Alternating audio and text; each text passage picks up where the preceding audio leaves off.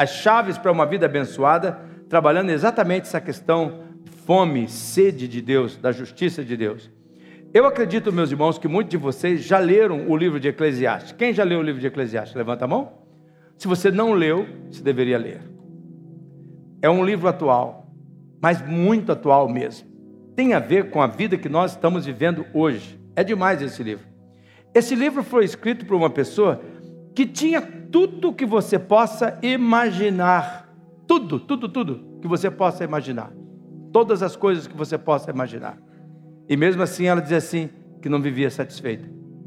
Ela não se sentia realizada. É bem provável que ele tenha escrito, Salomão, que escreveu este livro, é bem provável que ele escreveu quando estava passando a crise da meia-idade. Entre os 40 e os 50 anos, é bem provável que seja assim. Inicialmente, o livro de, Eclesiastes é um livro de decepções. Podia colocar desta forma: um livro de decepções. Mas neste, neste livro, Salomão revela no final que ele percebeu que tudo fazia sentido quando Deus estava no primeiro lugar. Ele diz assim: lembra-te do teu Criador no dia da tua mocidade, para que quando chegar o tempos maus você não tenha, não, não chega à conclusão de que não há contentamento, porque era, tinha sido a experiência dele, certo? A experiência dele. Chegar nos tempos maus e não ter contentamento não ter satisfação. A princípio, Salomão acreditou que se ele fosse uma pessoa inteligente, ele ficaria satisfeito. E ele então foi atrás de sabedoria, atrás de inteligência, e ele concluiu que, mesmo sendo inteligente, a sua vida era vazia, era como correr atrás do vento. Ele acreditou que se ele tivesse uma grande profissão, ele poderia ser satisfeito. Então, ele se tornou, buscou de todas as formas, tornou o rei de Israel. E ele teve grandes conquistas, ele teve grandes vitórias, mas mesmo assim, ele diz que era como correr atrás do vento. Nada fazia sentido. Ele pensou que talvez se ele conseguisse juntar fortuna, tivesse riqueza, um grande capital, sua conta tivesse bem, bem cheinha de dinheiro, ele seria feliz. E ele se tornou o homem mais rico de toda a história, que a história registra, e ainda assim ele continuou se sentindo vazio, ele continuou se sentindo correndo atrás do vento. Então ele chegou a pensar assim: talvez quem sabe o que me falta é fama. Se eu me tornar um homem famoso, quem sabe isso me faz viver uma vida plena.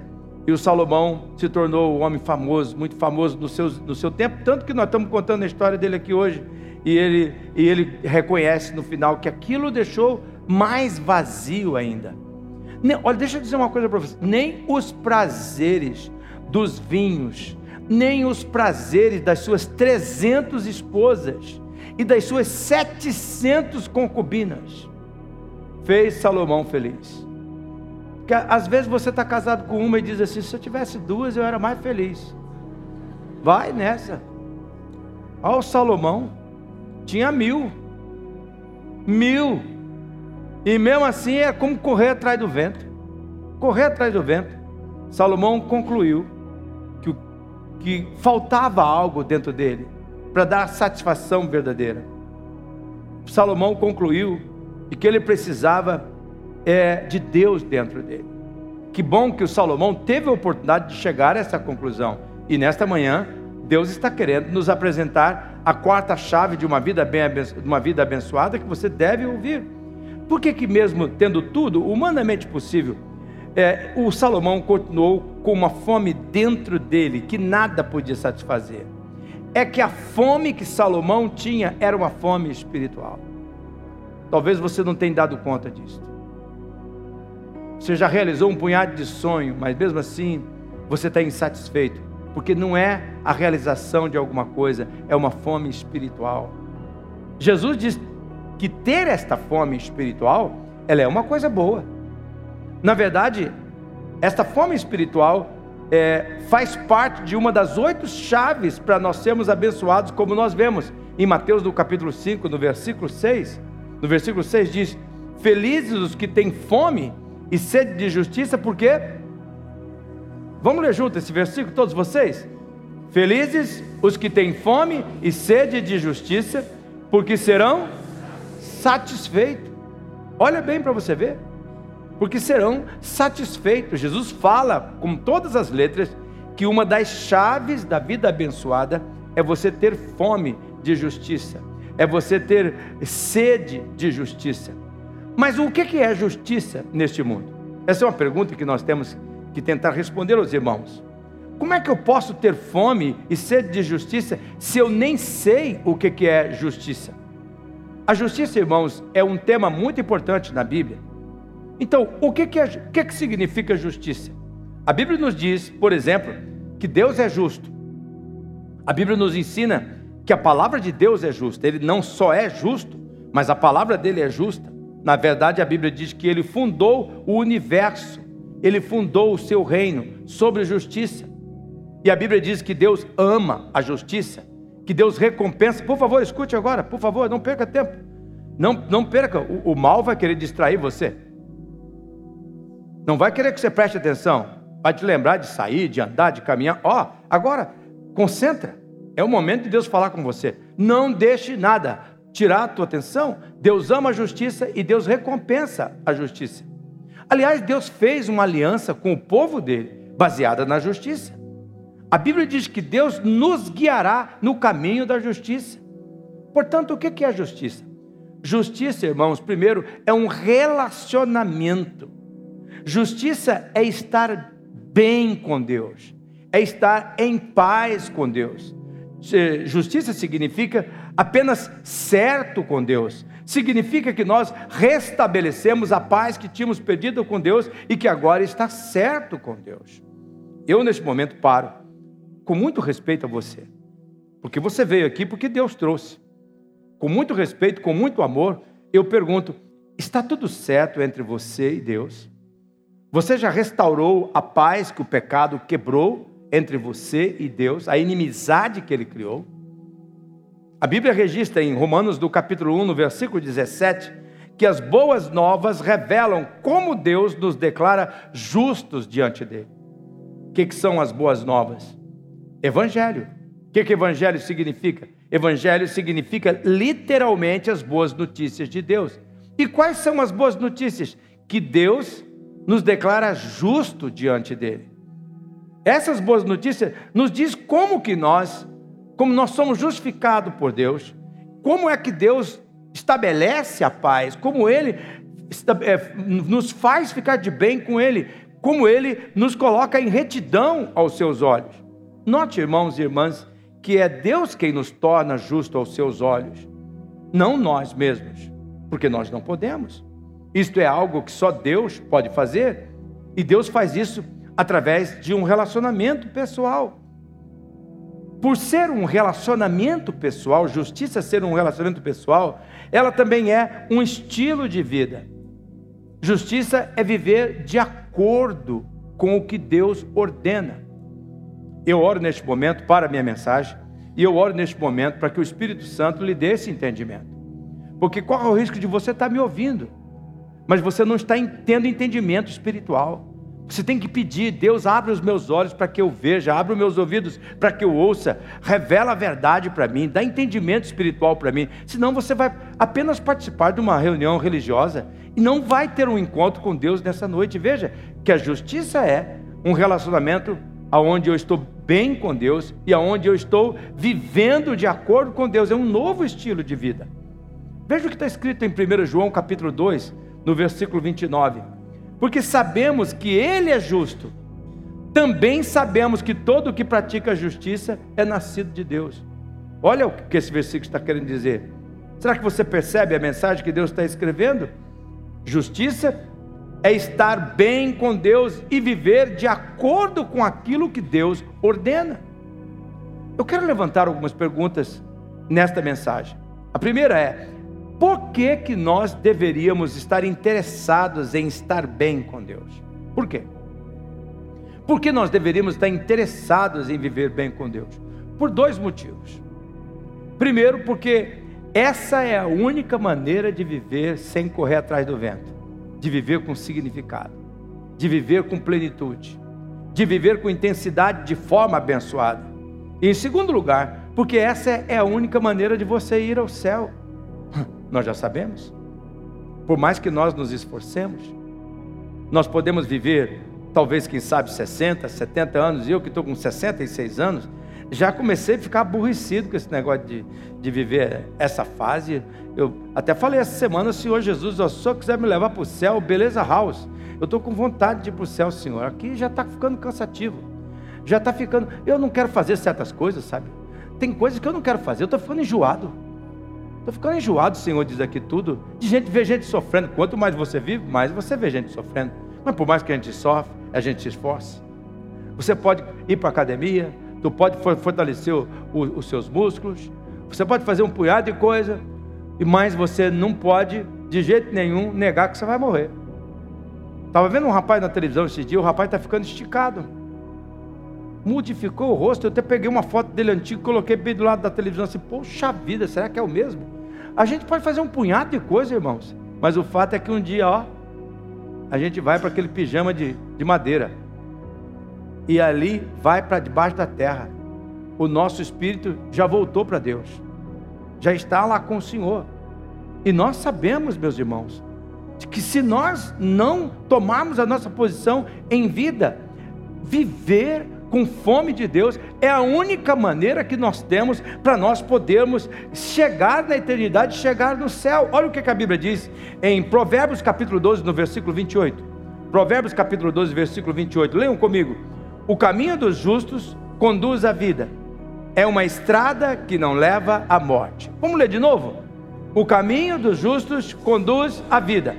É uma estrada que não leva à morte. A morte eterna. Quando você está no caminho dos justos, da justiça de Deus, ela não te leva a, a, essa estrada não te leva à morte. E isso significa que quando você está desconectado com Deus, você, na verdade, não está vivendo, você está apenas existindo. Será que aqui nesta manhã há pessoas que estão existindo, mas não estão vivendo? É por isso que você vive inquieto? É por isso que você vive inseguro? inseguro? Guarde bem isto. Viver não é acumular coisas. Viver não é alcançar alvos, alcançar objetivos e cumprir metas e estabelecer alvos. Não. Viver é conhecer a Deus. Este é o segredo. E aqui eu quero ser honesto contigo. Deus te ama e Deus fez você para com um propósito em mente. E ninguém começa a viver esse propósito até estar de bem com Deus, até estar vivendo de acordo com o que Deus definiu. Por isso, viver é conhecer a Deus. Esta é a verdadeira justiça, esta é a verdadeira vida, esse é o caminho para a eternidade que eu e você precisamos tomar. Por isso Jesus diz: Feliz os que têm fome e sede de justiça. Por quê? Porque eles serão satisfeitos. Ter fome e sede de justiça é uma escolha. Deus hoje está lhe dando a oportunidade de efetuar esta escolha. Esta escolha. E agora pode ter certeza de uma coisa: Deus não vai te obrigar a fazer essa escolha. Você pode passar a sua vida conectado com Deus ou desconectado com Ele, a escolha é sua. Você pode fazer o que você quiser da sua vida, a escolha é sua. O único problema é que um dia você vai ter que comparecer perante Deus, a Bíblia diz isso.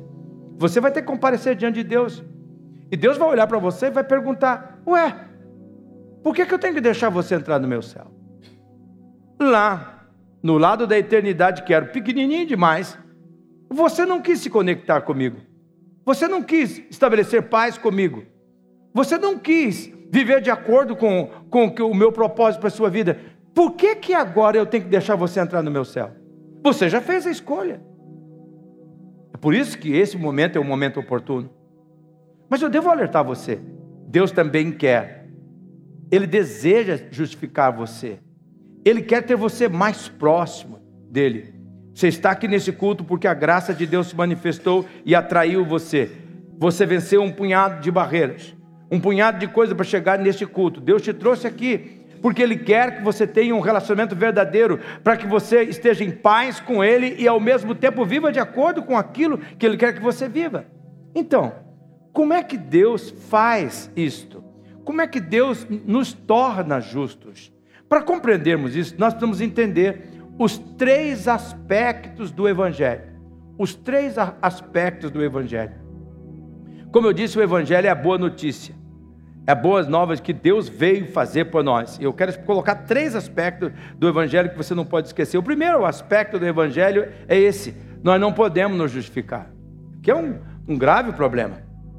Pode lhe parecer, pode não lhe parecer uma boa notícia dizendo que nós não podemos nos justificar, mas a verdade é que nós não podemos mesmo nos tornar justos. Por quê? Porque todos nós somos imperfeitos.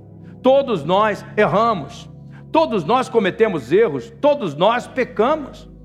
Veja como é que a Bíblia trata isso em Jeremias, no capítulo 13, no versículo 23, ele diz assim: Acaso o etíope pode mudar a cor da sua pele? Será que o, o negro pode mudar a cor da pele? E depois ele diz: Pode o leopardo tirar suas manchas? De igual modo, você é incapaz de fazer o bem, pois se acostumou a fazer o mal. Olha aí. Esse é um ponto que todos nós tomamos. Como é que nós podemos nos tornar perfeitos?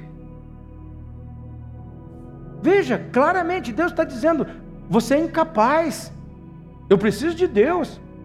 Agora, por que, que se tornar justo é muito importante? Porque o céu, para onde Deus quer te levar, é um lugar perfeito. Diga, um lugar perfeito. Quero ouvir todos vocês. Um lugar perfeito. Vocês compreendem? É um lugar perfeito. A Bíblia diz que no céu não há pecado. A Bíblia diz que no céu não há tristeza. A Bíblia diz que no céu não há arrependimento. No céu não há maldade. No céu não há ódio. No céu não há discriminação racial. No céu não há injustiça. O céu é um lugar perfeito. E veja bem, entenda bem: se Deus permitisse uma pessoa em pecado, uma pessoa imperfeita, sem ser tornada justa, entrar no céu, o, o, o céu se tornaria igual à terra. Por que, que a terra é esse lugar todo? Por causa do pecado. Foi o pecado que fez tudo isso. E se ele nos deixasse ir para o céu com nossos pecados, com as nossas falhas, com as nossas fraquezas, então haveria lá no céu todo tipo de maldade. Padastros que matam as suas enteadas, pais que matam seus filhos, mães que jogam os seus bebês no lixo, adolescentes que matam sem piedade, a roubalheira que nós estamos vivendo, tudo teria no céu. O céu viraria o um inferno, seguramente. Portanto, Deus não pode permitir que pessoas pecadoras entrem no céu, mas isso gera um problema. Por quê? Porque nós somos pecadores. Nós somos pecadores desde que nós nascemos. Então, como é que a gente resolve isso? Olha o que, que diz Eclesiastes, capítulo 7, no versículo 20. Não há uma única pessoa na terra que sempre faça o bem e nunca peque. Esse sou eu. Esse é você. Esse somos nós. Não há nenhuma pessoa. Você está aqui, quem sabe você está dizendo eu sou uma pessoa boa, que eu não sei o quê, tá, tá, tá, e Deus está dizendo não tem nenhuma pessoa na terra que é bom o suficiente. Não há ninguém na terra que sempre faça o bem e não peque. Não há ninguém que sempre faça a coisa certa e nunca erre. Leia comigo Romanos capítulo 3, no versículo 20. Pois ninguém será declarado justo diante de Deus por fazer o que a lei ordena, de fazer aquilo que se esforça. Olha a continuação do versículo. A lei simplesmente mostra quanto nós somos pecadores. A lei só vem para dizer assim: está vendo? Você peca. Jesus disse, irmãos, quebramos todas as leis de Deus, eu e você quebramos. A Bíblia diz que quem odeia secretamente uma pessoa é um assassino. Tem alguém que você odeia? A Bíblia diz que quem deseja a mulher do próximo é adúltero. Quem deseja é adúltero. A Bíblia diz que nós que quando nós colocamos qualquer outra coisa no lugar da pessoa de Deus, todas essas coisas nos faz um idólatra. Talvez você não tenha um crucifixo na sua casa, talvez você não tenha uma senhora aparecida, talvez você não tenha o bom José, o pai José ou qualquer outra coisa. Mas talvez você tenha um carro, uma, uma televisão, uma casa, uma pessoa da casa, aquilo que, que ocupa o lugar de Deus na sua vida. A Bíblia chama isso de idolatria. Todos nós carecemos de integridade, todos nós cobiçamos coisa que as outras pessoas têm, de tal forma que todos nós quebramos os mandamentos, não conseguimos fazer o bem sempre. Ninguém pode ser justo por seus próprios meios. Nós não podemos fazer a coisa certa sozinho. É Deus que pode fazer isso por nós. Então Deus tinha um plano. E essa é a boa notícia. Esse é o evangelho. Como é que Deus cuida da nossa imperfeição de forma que nós possamos chegar ao lugar eh, num lugar de perfeição, que é o céu? A resposta está no segundo aspecto do evangelho. Deus enviou Jesus para pagar pelos nossos pecados. Preste atenção nisso. Ó Espírito Santo, eu oro para que o Senhor revele essas verdades aos corações que estão aqui nesta manhã. É a mensagem do teu evangelho, Senhor, que só a revelação do Senhor é que pode ajudar essa pessoa a ver. Não é nós que somos bons e que, portanto, isso nos declara justo, declaramos justo, não. Não é que nós somos justos, mas Jesus Jesus pagou pela nossa culpa. Jesus, ele pagou pelo nosso pecado. Jesus restabeleceu a, inimizade que tinha entre nós e Deus foi tirada e ele restabeleceu a paz. Ele nos ligou, ele nos reconciliou com Deus. Deixa eu tentar ilustrar para você ver. Digamos que você cometeu uma vida de crime e então você vai comparece perante o juiz e lá na, perante o juiz o crime que você cometeu a sentença é que você está condenado à prisão perpétua. Você vai ficar preso para o resto da vida. Não tem mais nada que você possa fazer. Mas de repente, o juiz sai do lugar do juiz e vai lá do lugar do seu lado e diz: Muito bem, como juiz eu lhe condenei à prisão perpétua, mas como seu salvador eu quero ocupar o seu lugar. Eu vou ocupar o seu lugar na prisão perpétua para que você possa viver. Eu vou lhe tornar justo perante perante a lei, perante a justiça de, pela, dos homens. Eu vou viver no seu lugar a, a prisão e você vai ficar livre. Foi isso que Jesus fez. Foi isso que Jesus fez. Ao mesmo tempo que a condenação que ele podia dar a você, mas você, quando você crê nele, não há condenação, mas para quem está em Cristo Jesus, ele ocupa a sua condenação. Você é culpado? Sim. Você ainda é culpado de tudo? Sim mas agora o juiz se tornou seu salvador. Sim, outra pessoa pode pagar os seus pecados, e essas pessoas, essa pessoa é somente Jesus Cristo que pode pagar. E ele pagou isso por você. É exatamente isso que Deus fez por você. Agora, você entende por que, que o Evangelho significa boas novas? Porque alguém tomou a nossa culpa, pegou a nossa, as nossas injustiças e fez justiça por nós. O Evangelho significa que tudo que você fez de errado, tudo que você vai fazer de errado ainda, já foi pago na cruz de Cristo, já foi pago pelo sangue do Senhor Jesus. Posso ouvir um amém? Um glória a Deus de vocês, aleluia. Jesus, quando estava na cruz, ele disse: Está consumado. Isso é uma boa notícia, isso é uma notícia maravilhosa. Essa é a diferença do cristianismo e das demais religiões. Todos os pensamentos, filosofias globais vão apresentar para você uma lista de coisas que você tem que fazer. Para alguns, você tem que ir lá na Europa e fazer um caminho, subir numa montanha, ficar no, no, junto com, com, com, com os sacerdotes numa montanha, ou qualquer outra coisa, você tem que fazer penitência, você tem que fazer aquilo outro, mais aquilo outro, não pode comer isso, não pode comer aquilo outro. Mas no cristianismo não se enquadra o fazer. fazer. Por quê? Porque o que foi preciso ser feito já foi feito. Então Jesus trocou fazer por feito. A lei que você tinha que cumprir, ele cumpriu, foi feito.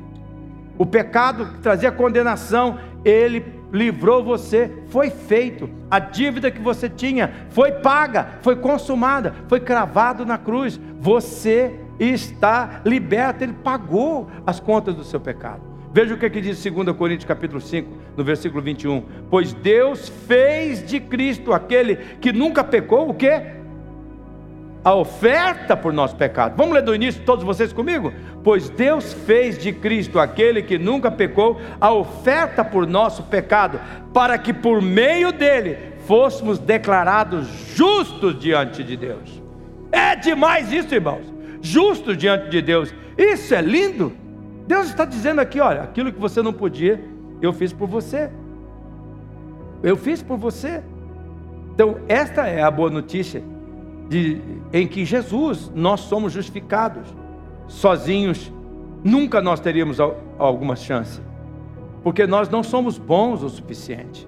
Nós não podemos nos justificar. E o que, que Deus fez? Deus enviou Jesus para pagar pelos nossos pecados. E com isso vem a terceira parte do Evangelho. Vamos para a terceira parte do Evangelho.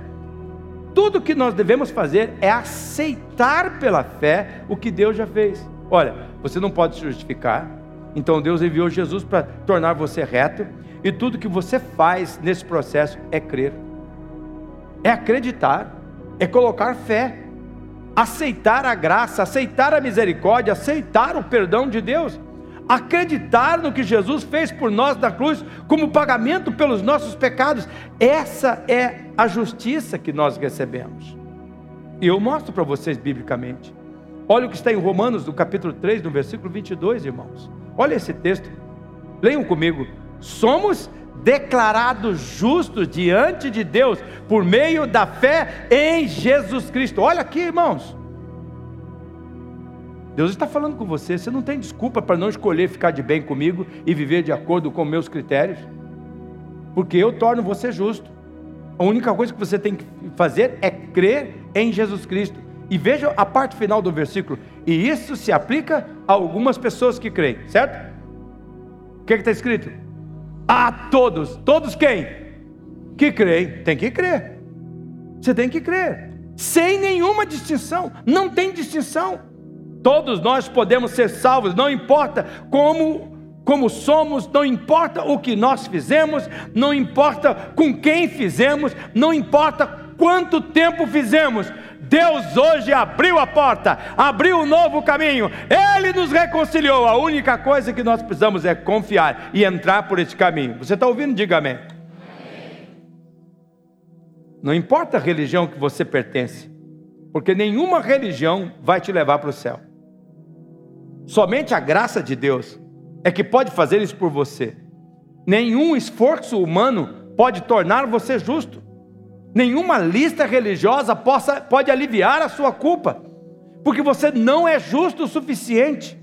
O que você precisa é de um relacionamento com Deus, aonde você estabelece paz com Ele e vive de um novo estilo, de acordo com a, a, a vida dele. Eu quero ler com vocês um texto muito importante em Romanos, no capítulo 10, no versículo 9 e no versículo 10. Por favor, coloque o texto para mim. Romanos, capítulo 10, versículo 9. Leiam comigo vocês. Se você declarar com sua boca que Jesus é Senhor e crer com o seu coração que Deus o ressuscitou dos mortos, será salvo. Vamos ficar nesse versículo um pouquinho. O que é que a gente faz com a boca? Declara o quê? Você tem que declarar assim: eu sou perdido, eu estou perdido. Diga, eu estou perdido. Você declara com a boca. E com o coração você crê. O que é que você crê? Que Deus ressuscitou Jesus dos mortos, que Ele pagou a minha dívida, e você então está o quê? Salvo. Agora veja, versículo 11, ah, versículo 10, perdão, versículo 10, pois é crendo de coração que você é declarado justo, e é declarando com a boca que você é salvo. Talvez há pessoas aqui nesta manhã que dizem assim: não, aqui no meu coração, Deus conhece meu coração, Deus conhece meu coração. Deus está dizendo assim: você tem que declarar com a tua boca que você acredita que você não, é, não era justo o suficiente, que você, se, que você acredita que eu dei um jeito nisso, mandando meu filho Jesus Cristo do teu lugar. Você tem que declarar com a sua boca, dizer assim: Eu recebo Jesus como meu Senhor e Salvador da minha vida, e eu testemunho isso através do batismo, que é público, perante todo mundo. Eu declaro aquilo que está no meu coração. Cristo Jesus veio ao mundo para salvar o pecador, eu era o principal e a minha dívida foi paga, não há condenação. Eu sou declarado reto diante de Deus.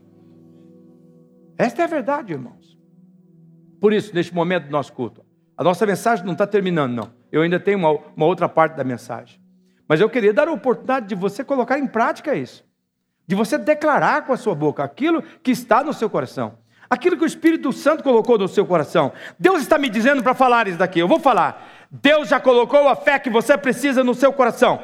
Você não precisa de nenhuma outra fé. Toda a fé que você precisa está aí. Deus quer que você desperte essa fé e diga: Eu reconheço perante Deus que eu sou um pecador perdido, que Jesus é o meu Salvador, Ele morreu para castigar os meus pecados, não há mais nenhuma condenação na minha vida, eu sou declarado justo diante de Deus, lavado e comprado pelo sangue do Senhor. É isso que Deus quer que você faça. É isso que Deus quer que você faça. Então eu quero que você feche os seus olhos. Eu quero dar a oportunidade para você fazer esta oração. Como eu disse, a mensagem não está terminando. Mas eu quero dar essa oportunidade para você. Eu quero que você repita comigo esta oração. Diga assim, Senhor Jesus. Havia uma inimizade entre a minha vida e o Pai Celestial. Era o meu pecado. Eu nunca pude ser bom, justo, reto totalmente, o suficiente. Eu erro, eu peco, Senhor, mas o Senhor veio e lá na cruz morreu no meu lugar, pagou a minha dívida, lavou os meus pecados, escreveu o meu nome no livro da vida, e eu sou parte da família de Deus. Eu aceito isso. Eu declaro que eu creio que Jesus Cristo morreu para que eu pudesse ser salvo e eu aceito essa graça, em nome de Jesus. Ah, eu creio que se você está fazendo isso de coração, a segunda parte dessa mensagem vai fazer muito sentido para você. Vamos para a segunda parte.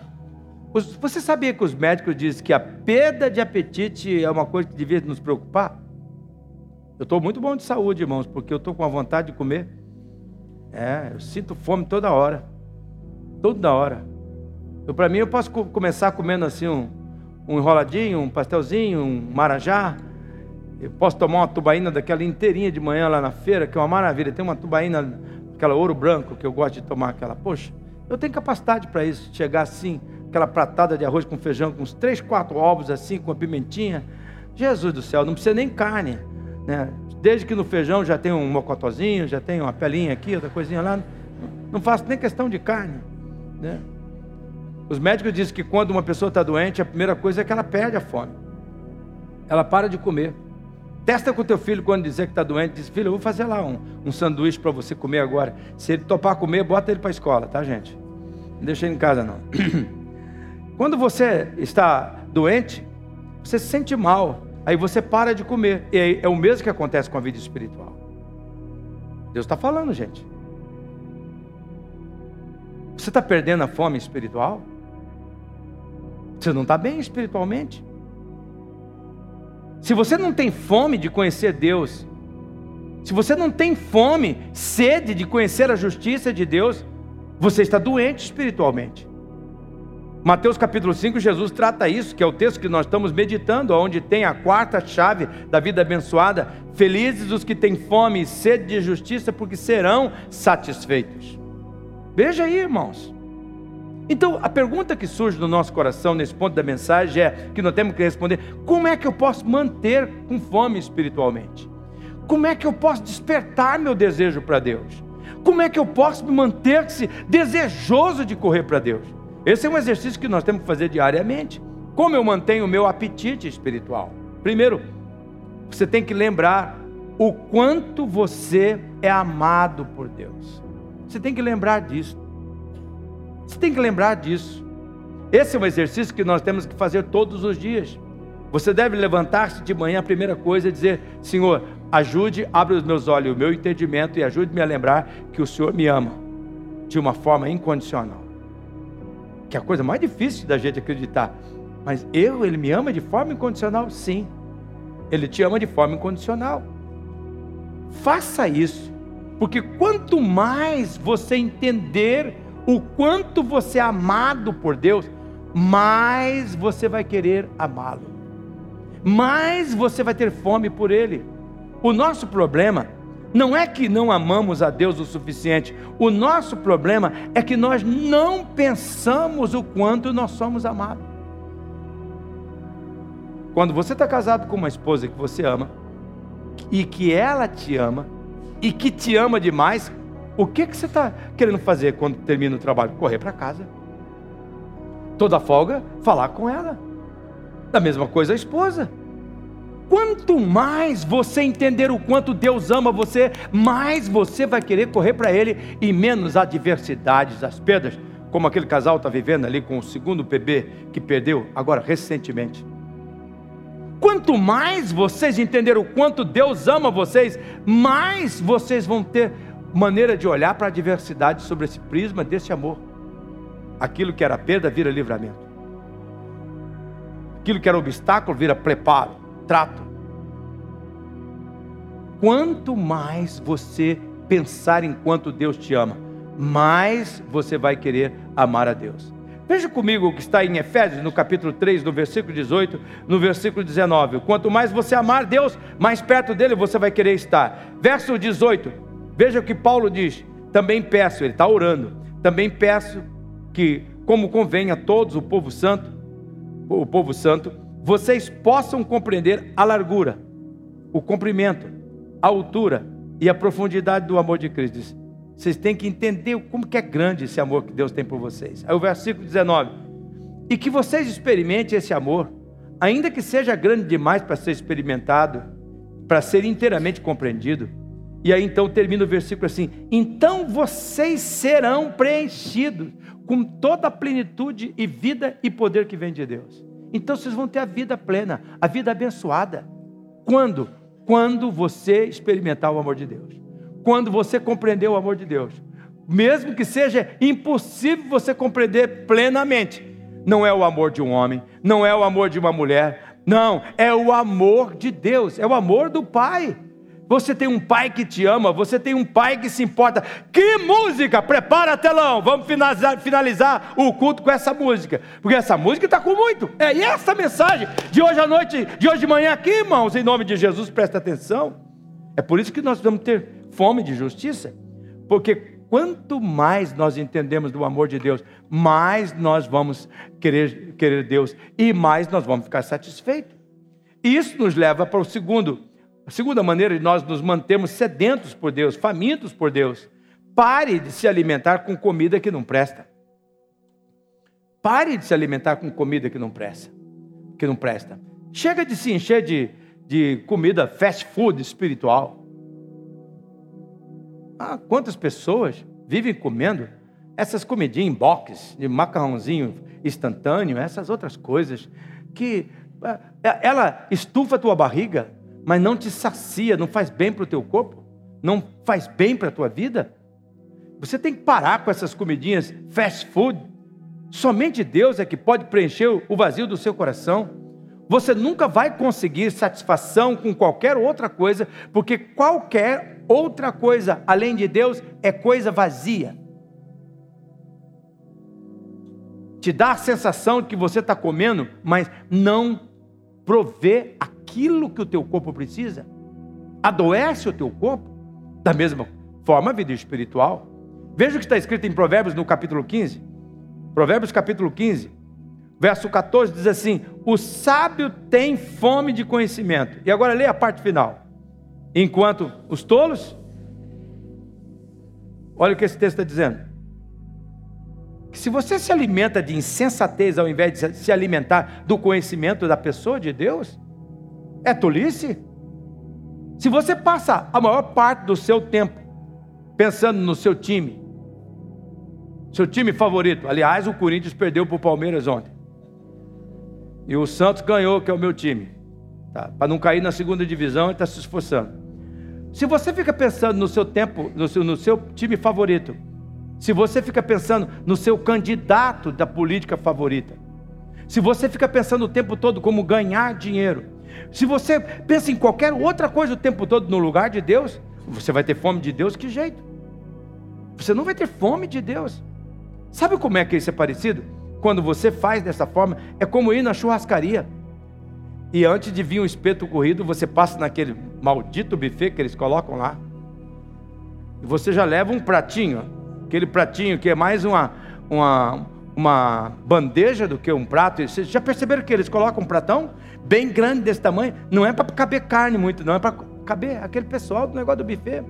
E lá tu vai comer arroz de ontem, feijão de ontem, salada de hoje, por causa que não tem jeito. Né? Ah, legumes que já estavam na geladeira, um punhado de coisa. A gente vai saber disso. E você vai se empanturrar com um punhado de coisa, um punhado de coisa.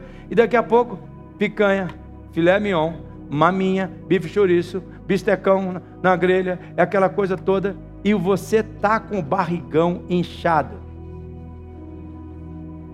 Quando você vai na churrascaria, não é assim?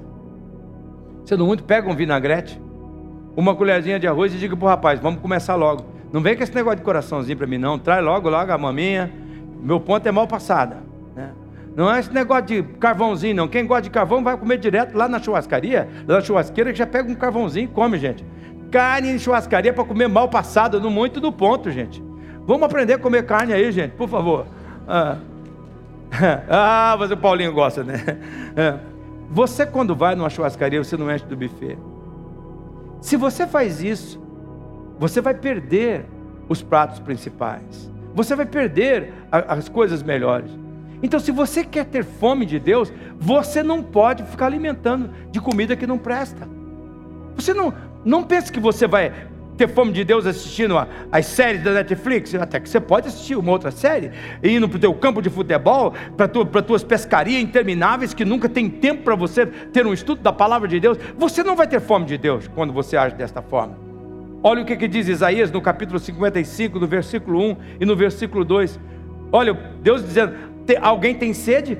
Venha e beba, mesmo que não tenha dinheiro, venha, beba vinho ou leite, é tudo de graça. Olha o versículo 2: por que gastar seu dinheiro com comida que não fortalece? Porque pagar por aquilo que não satisfaz? Ouça-me, ouça-me, e vocês comerão o que é bom e se deliciarão com os alimentos mais saborosos. Sabe o que Deus está dizendo aqui? Seja seletivo espiritualmente. Seleciona aquilo que, você, que vai trazer para dentro de você. Escolha se alimentar da palavra de Deus. Enche os seus pensamentos com os pensamentos sobre o amor de Deus. Enche os seus pensamentos sobre o poder de Deus, o plano soberano que Ele tem para a sua vida. Porque felizes são aqueles que têm fome e sede de justiça, porque serão satisfeitos. Em terceiro lugar, para manter a sua fome espiritual, você tem que priorizar, buscar conhecer a Deus.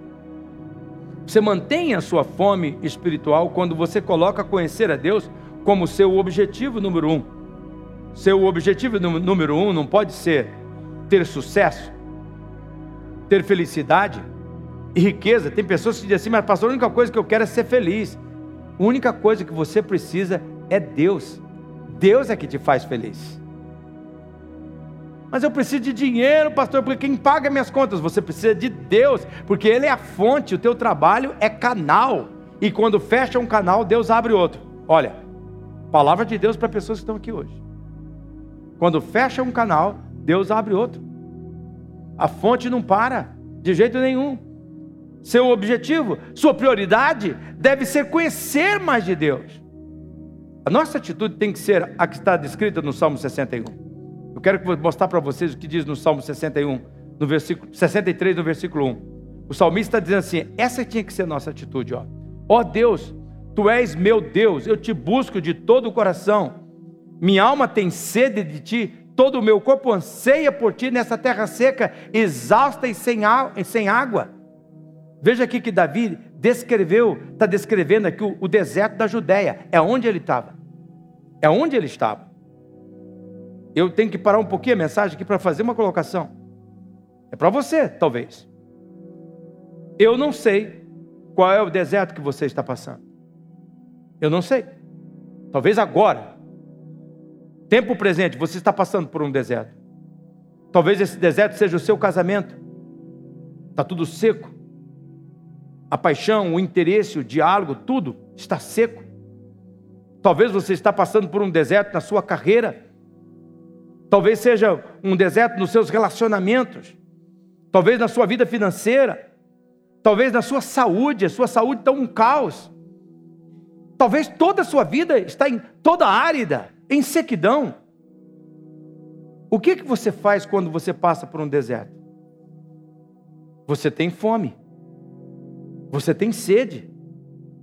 Você tem fome de Deus. Você tem sede de Deus. Por quê? Porque é só Ele que pode satisfazer. Então, você tem que colocar como prioridade buscar a Deus em primeiro lugar na sua vida, colocá-lo em primeiro lugar. Coloque Ele no primeiro lugar da sua existência e não esqueça que são aqueles que, que buscam Ele com essa intensidade, com esta fome, com essa sede, é que serão satisfeitos, porque felizes são os que têm fome e sede de justiça, porque serão satisfeitos. Eu tô, estou saindo, eu tô saindo para uma viagem para Israel terça-feira. Vamos, com 30, vamos em um grupo de 33 pessoas para Israel. E eu peguei um livro que eu quero ler. Quando eu não tenho interesse por Deus. E eu fui ler lá no resumo do meu livro, porque eu sempre faço um resuminho ali na contracapa. Li esse livro na primeira semana das férias de 2013. Foi um momento singular, maravilhoso. Eu disse, glória a Deus, dez anos depois, está na hora de eu reavaliar o apetite meu por Deus. Como é que anda o teu apetite por Deus, de conhecer Deus, de querer tê-lo em primeiro lugar? Em quarto lugar, para você manter a fome espiritual, mergulhe na palavra de Deus todos os dias. Sua vida espiritual precisa deste alimento. É o que você realmente necessita. É a nutrição perfeita para o seu coração, para a tristeza da sua alma, para o desespero que você se encontra. Você pode viver sem muitas coisas na vida, mas você não pode viver sem a palavra de Deus. E eu vou mostrar três textos para vocês verem como é que a Bíblia diz. O primeiro é Mateus capítulo 4, versículo 4. Jesus mesmo está dizendo: uma pessoa não vive só de pão, mas de toda a palavra que vem da boca de Deus. Olha o que, é que Deus está dizendo. Por que, que tem muita gente morrendo na fé, gente? Por que, que tem muita gente à mercê do mal? Por que, que a batalha espiritual está vencendo você lá dentro de casa e o mal está reinando na sua casa? Porque você não está se alimentando da palavra. Porque se você estivesse alimentando da palavra adequadamente, o mal não tem poder. Estava escutando uma senhora contando um testemunho que uma vez ela foi num desses lugares para receber um passe junto com uma amiga e o homem disse: Você também quer receber um passe? Ele disse: Quero. Ela pegou, deitou na cama e é, na, na maca e ela era, uma pessoa convertida. Estava lá junto com aquela pessoa, não tinha muita maturidade espiritual, foi lá e deitou lá. E quando a pessoa foi dar o passe, ela levantou para cima e disse assim: Ó oh Deus, eu não posso fazer nada com essa pessoa porque ela já te pertence. Sabe o que, que significava? O mal não pode tocar naquele que é nascido de Deus. Ela já te pertence. Ela já te pertence. Você está à mercê na vida espiritual porque não alimenta da palavra. O segundo texto, 1 de Pedro, capítulo 2, versículo 2. Leiam comigo. Estamos, estamos terminando já. Vamos junto, versículo 2. Como bebês recém-nascidos, desejem intensamente o puro leite espiritual, para que por meio dele cresçam e experimente plenamente a salvação. Veja aqui, esse texto está apontando para a Bíblia. É onde está o, o alimento puro, aquilo que nos faz crescer. Não tem crescimento sem a Bíblia. E o terceiro texto, 2 Timóteo capítulo 3, versículo 16. Vamos ler junto agora, homens e mulheres. Toda a Escritura é inspirada por Deus e útil para o ensino, para a repreensão, para a correção e para a instrução em justiça. Como é que você pode ser instruído em justiça? Através da Bíblia. O texto está respondendo. Mergulhando na palavra, lendo, ouvindo, refletindo, pensando, assistindo, meditando a palavra de Deus. Deixa eu dizer uma coisa para vocês, eu quero desmistificar isso. Não é todo dia que eu tenho vontade de ler a Bíblia, não. Não é todo dia que eu tenho vontade de orar, mas eu me obrigo a ler a Bíblia e a orar. E são os dias que eu sou mais abençoado. Às vezes você vai ler a Bíblia, não, não entendeu nada, parece que não falou nada, não tem importância. Mas você também tem comida que come que você não sentiu muita coisa. Nem sabe onde é que estava energia, que vitamina que tinha, nem nada. Mas se é a comida própria, você sabe que aquilo vai dar resultado. Por que, que você não baixa o aplicativo da missionária? Lá você tem a sua devocional, tem os textos bíblicos, lá você pode fazer a sua leitura bíblica, lá tem tanta coisa para você crescer. Você precisa ler a palavra, você tem que diariamente correr para Deus. Você que tem que comer uma refeição, uma, uma, refeição todos os dias, pelo menos duas ou três vezes ao dia. Você não apenas come uma vez por dia ou uma vez por semana, você come várias vezes por dia. Como é que você quer prevalecer na fé se você não está se alimentando da verdade? Felizes são os que têm fome e sede de justiça, porque eles serão satisfeitos. E por fim, para terminar, se você quer manter a sua fome espiritual, você tem que andar com pessoas que têm fome espiritual. Quero que você considere essa frase. Que você considere essa palavra neste momento. Se existe um grupo de criança, todo mundo junto assim, você pergunta quem é que está com fome? E um responde que está com fome, todo mundo grita junto. Eu também, eu também, eu também. Sabe por quê? Apetite é influenciado pela associação. Você não percebe que você está em casa, você não está com fome, comeu feito um, um, um, devorador, né? E de repente, ali, uma hora depois, você está vendo televisão, passa um, uma propaganda de um, de, um, de um sanduíche, de sanduíche, ou de uma carne, ou de um macarrão. Você já pensa, é que eu não devia pedir isso para comer agora? Não é verdade? É por associação. Se você deseja manter um apetite espiritual, você tem que andar com pessoas que têm fome de Deus. Porque você vai ter sempre o tipo de fome que as pessoas com quem você anda têm. Olha o que diz a Bíblia no capítulo 2, no versículo 20 de Provérbios. Ele diz: siga os passos dos bons e permaneça nos caminhos dos justos. Olha que, que coisa tremenda. Se você se relaciona com pessoas que só se importam com política, com pessoas que só importam com sexo, com ostentação, que se preocupa mais com dinheiro do que com, com a vida espiritual, você também vai se preocupar. Se você caminha com pessoas que só falam de dinheiro, é isso que você também vai falar. Mas se você anda com pessoas que quer buscar a Deus, que quer ter experiência com Deus, que quer orar ao Senhor, que quer conhecer a palavra, você vai também ter fome de conhecer a palavra. Você também vai querer se alimentar da palavra. Então, Deus aqui, nesta manhã, está dizendo assim: eu quero que você se mantenha faminto, com sede de justiça. Não esqueça que eu lhe tornei reto quando você me aceitou, meu filho Jesus Cristo, como Salvador. E por isso, então, Lembre-se quanto que você é amado. Por isso então, não se alimente de qualquer comida, seja seletivo no seu apetite espiritual. Busque conhecer mais a Deus como sua prioridade. Mergulhe na minha palavra a cada dia que eu vou me revelar a você e você vai começar a ver o quanto é maravilhoso. Ande com pessoas que têm fome, fome sede de justiça e sabe de uma coisa? A minha vida abençoada vai ser notada em você. Vai ser notada em você. Eles vão dizer que é resiliência, que é isso, que aquilo outro, mas você vai saber que foi Deus, que foi graça, que foi misericórdia. Feche os seus olhos neste momento e nós vamos orar. Vamos falar com o nosso Deus. Ó oh, Pai Celestial, nós estamos aqui na Tua presença, Senhor, e nós estamos convencidos que o Teu Espírito Santo está aplicando a Tua palavra na vida de cada uma dessas pessoas. Eu creio, Senhor Jesus, eu creio. Eu creio, ó Deus, que o Senhor está abrindo o entendimento dessa pessoa que ela tem que admitir a verdade, é um pecador que não tem jeito, só Jesus pode dar jeito e que ela tem que crer, tem que declarar com a boca, tem que crer com o coração. E tem que manter o apetite por ti cada dia, diariamente, que essa verdade se torna realidade, que nessa música que vamos cantar, que nós estamos sedentos, que nós estamos sedentos pelo Senhor,